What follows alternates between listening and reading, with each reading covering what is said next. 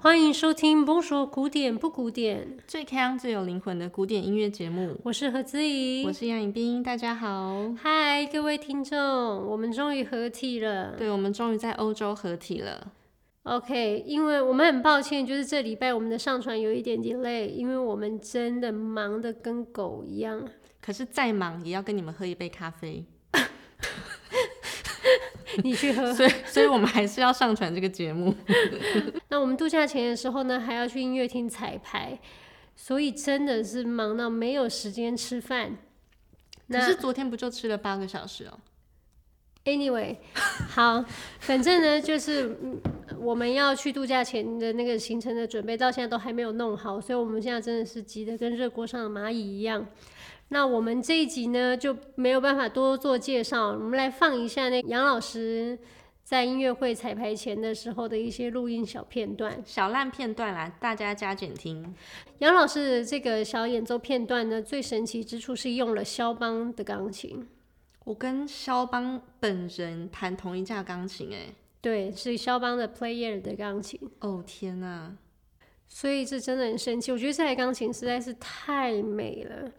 触键很浅，可是它有非常深厚的高贵，而且我觉得神奇之处在于，就是这台钢琴是有它自己的个性跟灵性的。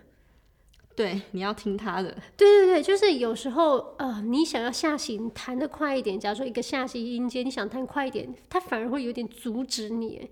就是它有它想要的速度，你得要配合这台钢琴，所以这很神奇。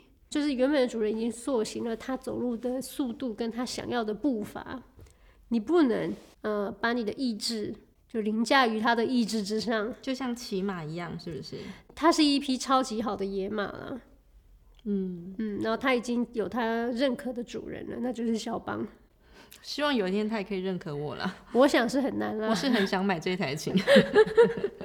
那我这次弹的演奏片段呢，是肖邦的 Waltz Opus 六十四之二升 C 小调。那这首曲子我们曾经在第三十六集《巴黎沙龙的内心圆舞曲》中仔细的介绍过。如果大家对我们这个短暂的演奏片段不是很满意的话，也可以再回去听这个三十六集，听我老公呃斯坦他弹的斯坦。完整版本，斯坦是信，然后名是鲁宾，是吗？对，没错。你很了解我老公哦，是不是你老公？那也是我老公。哦、好了好了，一起用。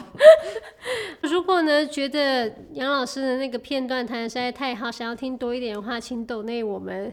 但是呢，抖内了你也知道，我们很爱开空头支票，也不一定会真的弹下去。那谁会抖内给我们呢？哦，对哈。对啊，你不要讲出来好不好？那如果呢想要听杨老师演奏那个全曲的话，那请记得要抖内我们，不说古典不古典。